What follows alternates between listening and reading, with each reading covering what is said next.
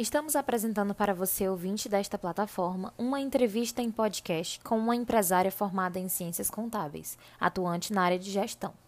Essa entrevista foi feita com base em 10 perguntas feitas pelos alunos da disciplina Administração e Organização, da Universidade de Fortaleza. Este podcast foi feito pela equipe Beta. Olá, boa tarde. Meu nome é Giovana e eu vou fazer algumas perguntas sobre área de gestão. Então, a gente vai começar do começo, né, do início, que a gente sabe que muitos jovens, quando entram na faculdade, eles não sabem muito bem que área seguir, qual a carreira que eles querem seguir depois. E a primeira pergunta vai ser: quais foram os motivos que te fizeram escolher o caminho de trabalhar nessa área da gestão? Assim, quais quais foram as suas motivações? É, meu nome é Eva Cerdeira. Hoje eu trabalho desde 2005 numa empresa de serviços contábeis. Eu trabalho, sou analista contábil. É, eu também tenho, sou empresária, tenho uma empresa de contabilidade também, certo? Eu atuo nesse ramo como empresária e também como colaboradora em uma empresa, sou gerente de análise do sistema contábil deles. Então, é, a minha formação eu sou a minha primeira formação pedagogia e depois sou formada em ciências contábeis. É, eu escolhi fazer especialização em auditoria e gestão empresarial, que é justamente essa área que vocês estão discutindo hoje nessa entrevista, né? E também depois eu fiz uma outra é, especialização em consultoria empresarial e agora, em 2020.2, eu concluí o curso de Direito na Unifor. Eu já trabalho há mais de 30 anos na área contábil, certo? Na área de gestão, trabalhando no escritório de contabilidade, junto com as empresas que a gente assiste, eu trabalho desde 2005. São 15 anos, né? Nessa área de gestão, verificando principalmente a parte das empresas, do operacional, dos sistemas uhum. dela, como funcionam. Então, eu trabalho desde 2005. E o que foi que te então incentivou em seguir aí nessa carreira? Essa carreira é porque a carreira de gestão, ela é uma carreira, é uma coisa que se aplica a tudo que nós vamos fazer. Não há nada dentro da nossa atividade, qualquer atividade que nós formos escolhermos, se nós não, traça, não traçarmos é uma estratégia, não tivermos um plano de ação, um planejamento estratégico, nós não teremos como alcançar nossas metas. Então, dentro da área da gestão empresarial, a questão das estratégicas, do planejamento estratégico, de você ter um plano de ação, ela é uma coisa que se aplica a todas as áreas. Então, esse foi o meu meu grande assim, incentivo que eu quis, porque eu comecei a verificar que as empresas, se elas não tiverem é, boas estratégias, planejamentos nas suas rotinas, elas não, a continuidade delas, é, o ciclo de vida delas se tornam menores, né? Então, uhum. por esse motivo foi que eu escolhi é, a questão da área da gestão, por essa questão que é como a base mesmo. Se você não tiver um bom plano de ação, você não tem continuidade no seu ciclo de vida empresarial. Ah, entendi. E qual foi a maior dificuldade que você encontrou no âmbito da gestão em trazer a teoria vista na universidade para a prática no dia a dia?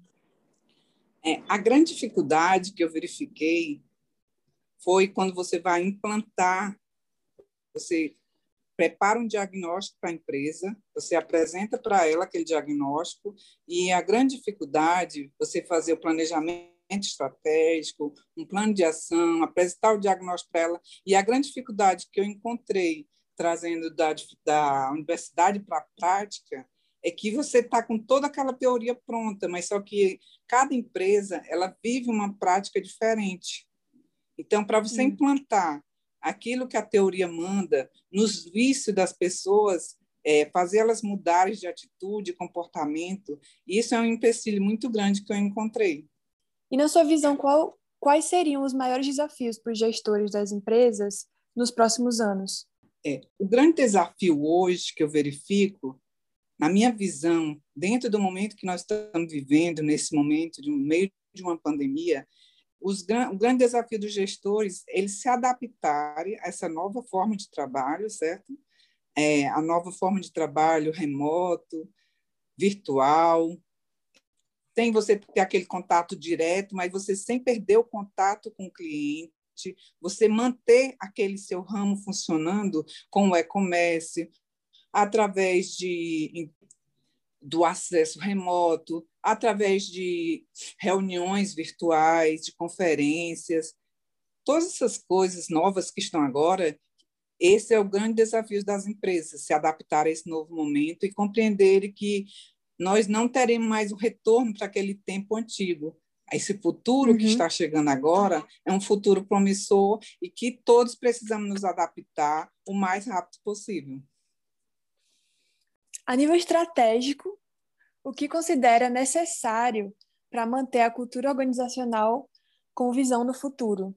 É, a nível estratégico, que eu vejo assim, para manter essa cultura da organização, com essa visão no futuro, é justamente isso aqui. Você conhece a sua empresa hoje, você conhece a sua organização, como ela funciona, e você vai ter que se adaptar nesse momento, fazer um planejamento estratégico para saber como que você vai conseguir manter aquele seu cliente nesse futuro tão desconhecido para todos nós. Então, você vai ter que ter um bom planejamento estratégico, você vai ter que continuar desenvolver a sua atividade e sem perder, você não está tendo aquele contato, mas você físico, mas você pode manter esse contato virtual. Então, a grande estratégia hoje é como você vai manter essa sua cultura antiga da organização, mas com essa visão no futuro. O meu tem que estar cada vez mais próximo do meu cliente para que eu não perca ele, para que eu possa auxiliar ele o mais que ele puder, em todas as necessidades que ele puder, independente de eu estar fisicamente ou não. Eu tenho que utilizar todas as ferramentas disponíveis para mim no mercado hoje, através das tecnologias disponíveis, para eu me aproximar cada vez mais do meu cliente com essa minha visão no futuro. A senhora fala bastante de tecnologia, né? Já que a gente está na pandemia, eu acredito que é uma coisa muito importante, mas ainda existe muita gente que tem um certo temor, né? Essa questão da tecnologia roubar o lugar do ser humano e tal. A senhora acha que, assim, nos próximos anos, com o avanço da tecnologia, ela se tornaria uma aliada ou uma inimiga na área da gestão de empresas? A tecnologia, ela nunca vai ser nossa inimiga, certo? O que nos uhum. distancia, o que nos faz tornar ela como dizer que vai tomar o lugar das pessoas é a falta de qualificação. Quando nós não nos qualificamos o suficiente, nós interpretamos que uma máquina vai tomar o nosso lugar. Mas nunca a nossa inteligência, que é a nossa inteligência adquirida com o passar dos anos, vai ser substituída por uma inteligência artificial. A inteligência artificial ela vem para beneficiar e para fazer toda essa, essa mudança que nós estamos vivendo hoje, certo? Então, a uhum. tecnologia é o nosso braço direito. Sem ela, nós não vamos mais sobreviver daqui para frente. E há muitos anos eu uso sistemas operacionais, eu utilizo o serviço remoto, é, eu, eu sempre utilizei da tecnologia e a tecnologia sempre foi benéfica para mim eu sempre trouxe, ela é a minha maior, maior aliada hoje no meu trabalho. Então, em cenários futuros, assim, é, a senhora pretende usar uma inteligência artificial para resolver alguns problemas com os serviços dos clientes? Isso. Dentro da minha área, que é uma área, eu sou contadora, mas dentro da minha área de gestão, eu utilizo muito a legislação também, certo? Por isso uhum. a minha formação em direito. É um conjunto, você nunca é só uma coisa. Você é um conjunto de coisas. Você vai ligando os saberes para que o seu conhecimento ele traga muitas vantagens para o seu cliente. Então, quando eu uno a gestão empresarial com a contabilidade, até mesmo com a pedagogia que eu fiz e com o direito e com todas as, as especializações que eu fiz, eu estou conseguindo construir uma inteligência para mim que ela não vai me derrubar, é, me deixar menor do que a inteligência artificial. A inteligência artificial ela vai beneficiar os meus serviços, ela vai facilitar, certo? Uhum. É, digamos aqui um, um, exemplo dessa inteligência artificial na área do direito. É, você tem X jurisprudência, você vai lá e indica para ela que você quer a jurisprudência de um assunto X, ele vai lá e puxa. Esse exemplo foi o que eu trouxe mais, porque é uma coisa bem prática. Na gestão, claro que teria inúmeras também, certo? Então, a inteligência artificial, ela, ela não é para ser nossa inimiga, nem nossa aliada, né? aliás, sim nossa aliada. É uma ferramenta que ela não vai tomar lugar de ninguém, nós vamos se utilizar dela para nos uhum. beneficiar. O que nós temos que fazer é estar cada vez mais preparados. É, até 2030, estima-se que os trabalhadores terão que criar um conjunto de habilidades totalmente aderentes à tecnologia. Você acha que isso criará uma onda de desempregos? E como você está se preparando para isso? É como eu falei, a questão, o que vai acontecer no futuro, que nós não sabemos, apenas são estimativas, né? são estudos que as pessoas fazem, é que esse conjunto, as pessoas terão, é isso que eu estou lhe falando, as pessoas têm que estar preparadas, porque nós não sabemos o que vai vir por aí, no nosso futuro. Então, quanto mais habilidades nós pudermos desenvolver, melhor iremos nos sobressair no mercado de trabalho. Então, a, a, você tem a tecnologia, que sem ela, hoje você sabe, nós não vivemos sem ela, o acesso remoto, as reuniões, as videoconferências que nós estamos fazendo nesse momento, podcast. Então, estuda a tecnologia. A tecnologia ela está em tudo. Ela está em tudo que fazemos, da hora que acordamos até o, a hora que vamos dormir. Então, o que nós precisamos é ter essas habilidades, desenvolver habilidades que justamente que vai nos, nos aproximar e utilizar quanto mais pudermos dessa tecnologia para desenvolvermos as nossas atividades. Eu não acho que isso também vai criar uma onda de desemprego. O que eu acho é que pessoas, pessoas preparadas, com habilidades, pessoas que estão formadas, que estão conscientes do que estão fazendo, que estão se preparando, que elas utilizam as tecnologias disponíveis para estar dentro do mercado de trabalho, essas não vão ficar desempregadas. As que vão ficar desempregadas são justamente aquelas que realmente não têm habilidade para lidar com toda essa mudança de tecnologia que estamos vivendo hoje. Então, é, nos últimos tempos, existe um termo que é pense global e haja local. Na sua figura de gestor, como você vê a maneira de pensar e agir nas empresas no futuro? Essa questão pense global e haja local é um termo bem assim do que estamos vivendo hoje, né? Tudo que está acontecendo no mundo está acontecendo no mundo e está acontecendo aqui. Está acontecendo comigo, está acontecendo com você está acontecendo em qualquer local do mundo. Então, quando você vê essa questão pense global e haja local, é que você vai utilizar como, uma, como um gestor, né? é, você vai aplicar aquilo que está dando certo nas empresas que estão mantendo ela no ciclo de vida que está acontecendo no mundo, você procurar aplicar dentro da sua empresa também como gestor, porque não é porque a minha empresa, a minha empresa é pequena que eu não posso aplicar uma uma tecnologia, um planejamento, uma estratégia que está dando certo numa empresa lá dos Estados Unidos. Eu posso, eu só preciso ter um plano de ação, um bom planejamento estratégico, fazer um estudo, uma pesquisa de campo para saber se realmente aquilo que está sendo utilizado lá vai ser bem aqui, vai se aplicar bem na minha empresa local, certo?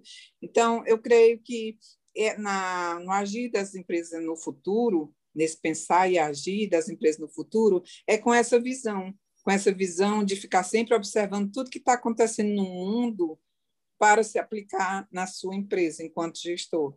É, então, assim, em relação à diversidade de gênero, e aí, como você avalia as questões de diversidade de gênero e raça em cargos de alta gestão?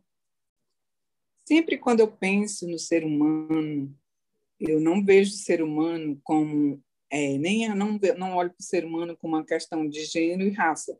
Isso é o que eu penso, né? É, eu sempre penso, é, como gestor, nas habilidades que as pessoas têm e como elas vão desenvolver aquele cargo, certo? Eu sempre imagino que, independente do gênero e da raça da pessoa, ela, se ela tiver as habilidades necessárias, a formação, se ela estiver preparada, se ela tiver conhecimento da tecnologia, nada vai impedir dela alcançar o mais alto cargo que ela deseje.